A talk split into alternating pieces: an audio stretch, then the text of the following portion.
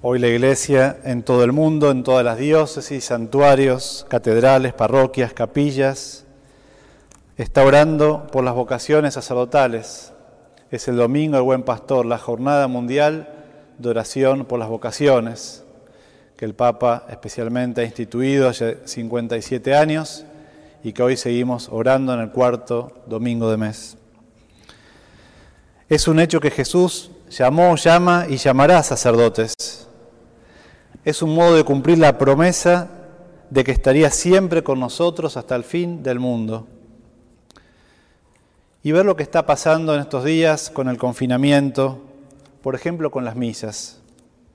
El dolor que tienen muchas personas de no poder participar y el deseo de poder hacerlo presencialmente.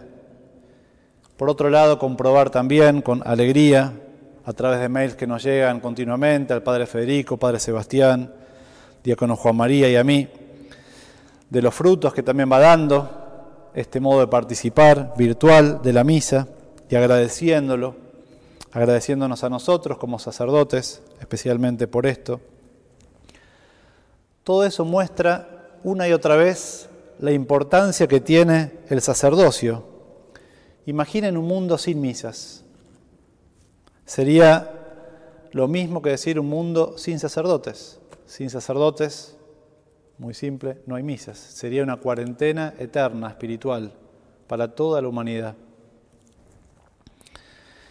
Y por eso en este tiempo uno va tomando conciencia de la importancia de las misas, del valor de la comunión espiritual y también de la necesidad de los sacerdotes para que puedan hacer presente y alimentar especialmente a todos los fieles.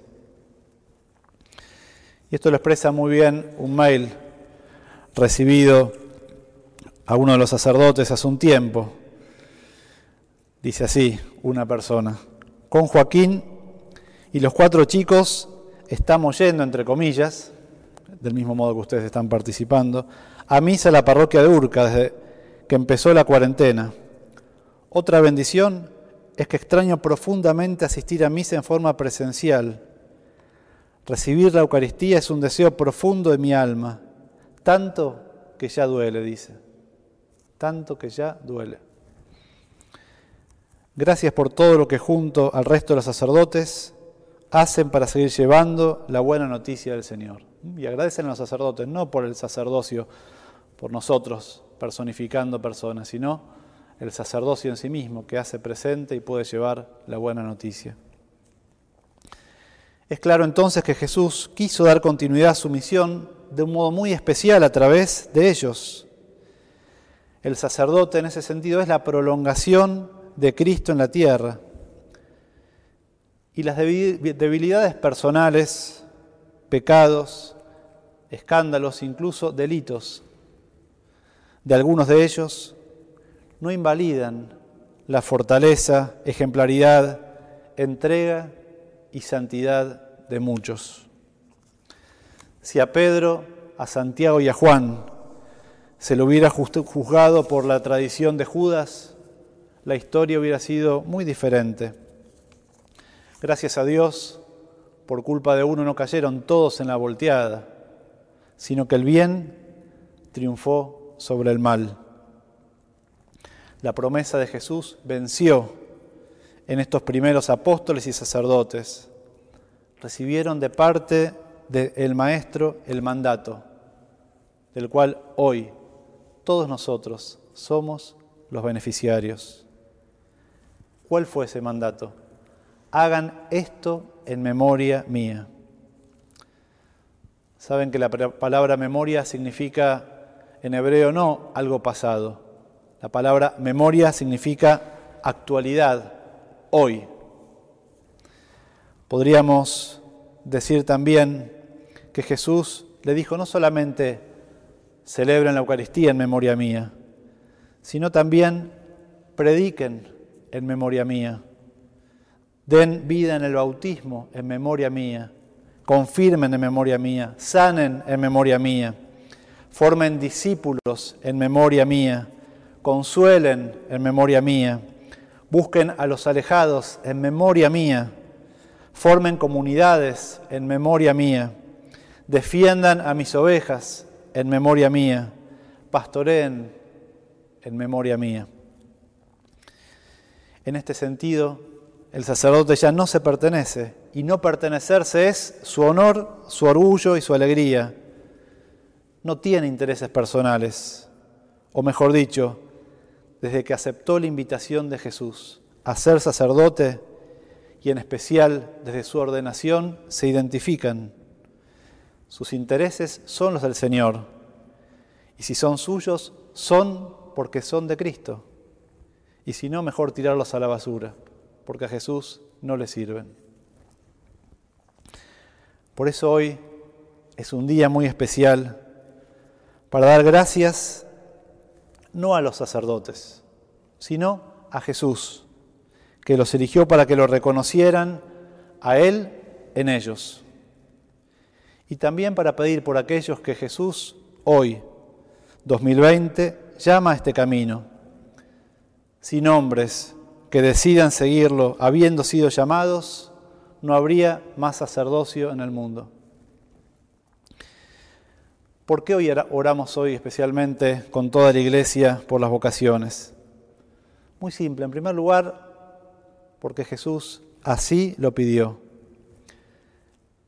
Y también es bueno decir esto, que el termómetro de una comunidad cristiana de fe, como creo que somos todos nosotros, es que ora por las vocaciones y que valora el sacerdocio. ¿Por qué? Porque valora la misa, valora la confesión, valora la palabra. Quienes no valoran esto tampoco van a valorar el sacerdocio. Hay una relación directamente proporcional entre uno y otro. Y decirles que Jesús hoy sigue llamando, de un modo muy concreto. No hay reglas fijas en esto, pero sí hay una constante en la mayoría de los llamados. Un deseo que se va despertando poco a poco en el corazón de algunos jóvenes.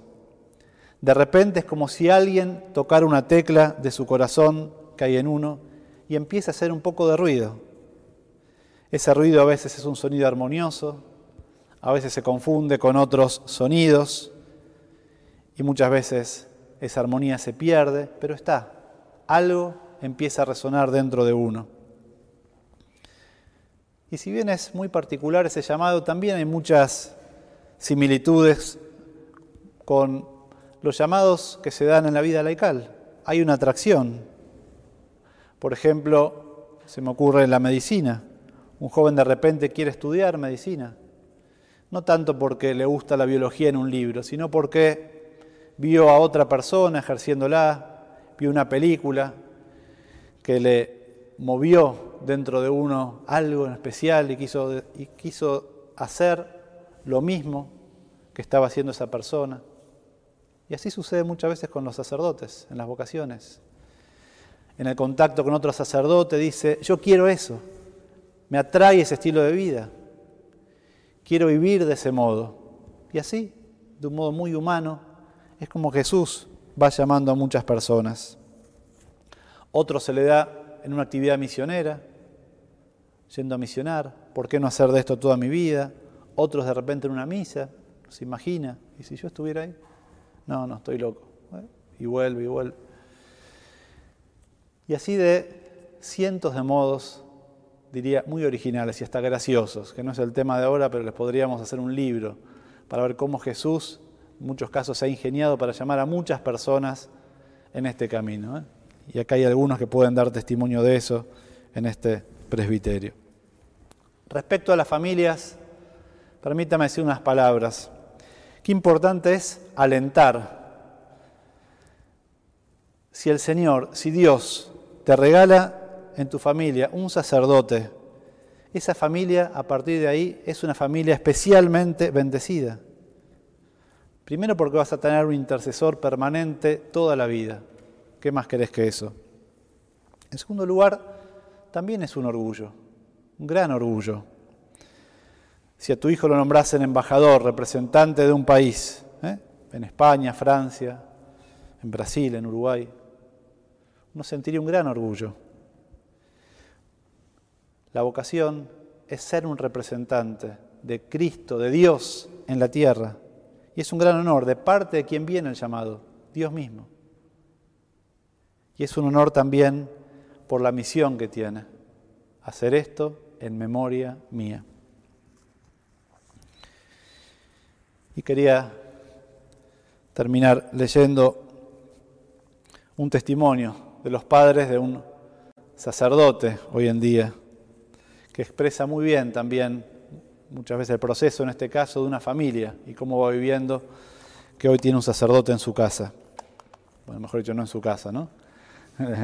Está ejerciendo la misión, pero dice así, creo que nunca vamos a olvidar el momento en que nuestro hijo nos anunció su decisión de entrar a vivir en la sociedad San Juan para poder probar el llamado a la vocación sacerdotal que había sentido. Inesperado, repentino para nosotros. A pesar de que habíamos visto en los meses previos algunos cambios en él. Nos anunciaba que quería recorrer un nuevo camino en la fe. Nos encontrábamos frente a un hijo que dejaba atrás su carrera profesional como ingeniero industrial, con una importante trayectoria laboral y en pleno desarrollo y crecimiento personal. Dejaba parte de su vida independiente, hiperactiva, familiar, social y, sus proyectos personales para sentir y desarrollar una gran transformación basada en la fe. No podemos olvidarnos de esa noche del anuncio, llena de nuestras preguntas y de las respuestas de un hijo que estaba convencido a seguir su decisión. Una decisión profunda y muy sentida que nos quería compartir y donde pudimos percibir que nuestros pensamientos, nuestro apoyo y aceptación eran muy importantes para su corazón. Teníamos un torbellino de sensaciones, con muchas dudas, preguntas y temores a resolver. Pero sentíamos profundamente que pese a todas sus sensaciones iniciales, nosotros debíamos acompañarlo y apoyarlo. Así recibimos la noticia de su vocación que nos dejó en estado inicial de shock. Jesús fue el artífice de todo lo que siguió. Una vez que el llamado fue contestado por Santiago, también Él ingresó en nuestro hogar. Se hizo tiempo para ocuparse de nosotros, de cada uno, en la casa con ritmos distintos, pero sin pausa. Fue respondiendo a nuestras dudas, inquietudes, trabajando nuestras almas, y con su misericordia nos regaló el tiempo necesario. Y así es como hoy, ya sacerdote, desde esa primera reacción nuestra en su anuncio, parece que pasó un siglo atrás, porque en ese tiempo que Jesús nos regaló, nos fue transformando el alma y pudimos ser testigos de la transformación de nuestro Hijo en un verdadero hombre de Dios. Pareciera nacido para esto, con una pasión que supo volcar antes en múltiples temas y proyectos, ahora volcada en su misión pastoral con inquietudes y preocupaciones, concentrados en acercar a la fe a los que aún no conocen a Jesús. Potenció las habilidades adquiridas y aprendidas en su vida y en su profesión con los dones que el Señor le dio, para un solo propósito, el reino de Dios. Hoy lo vivimos como una verdadera bendición, con mucha alegría, agradecidos y honrados al Señor por todo lo que nos dio agradecidos a su misericordia por llevarnos a que camináramos hacia aquí, orgullosos del sí de nuestro Hijo y su valentía al animarse a dejar todo para escuchar la voz de Dios, y orgullosos al ver que se va transformando en un verdadero pastor con olor a ovejas. Testimonio de una familia que apoyó, que alentó y que hoy siente orgullo y bendecida por Dios a través de su Hijo. Y ahora sí, por último, una palabra a los jóvenes que están participando en esta misa, en sus casas, con sus familias. Decirles esto, muy simple. Si perciben en su corazón que el Señor, Jesús, los puede estar llamando al sacerdocio, en primer lugar, alégrense y siéntanse verdaderamente honrados. No tengan miedo, nada malo les puede pasar, nada. Y por último, arriesguense, dejen algo para ganar mucho. Hablen con un sacerdote que tengan ustedes confianza, que los va a ayudar y los va a guiar. Y tengan en cuenta que si el Señor los puede estar llamando para este camino, sepan con mucha claridad que Jesús los necesita, que la iglesia los necesita y que el mundo los necesita.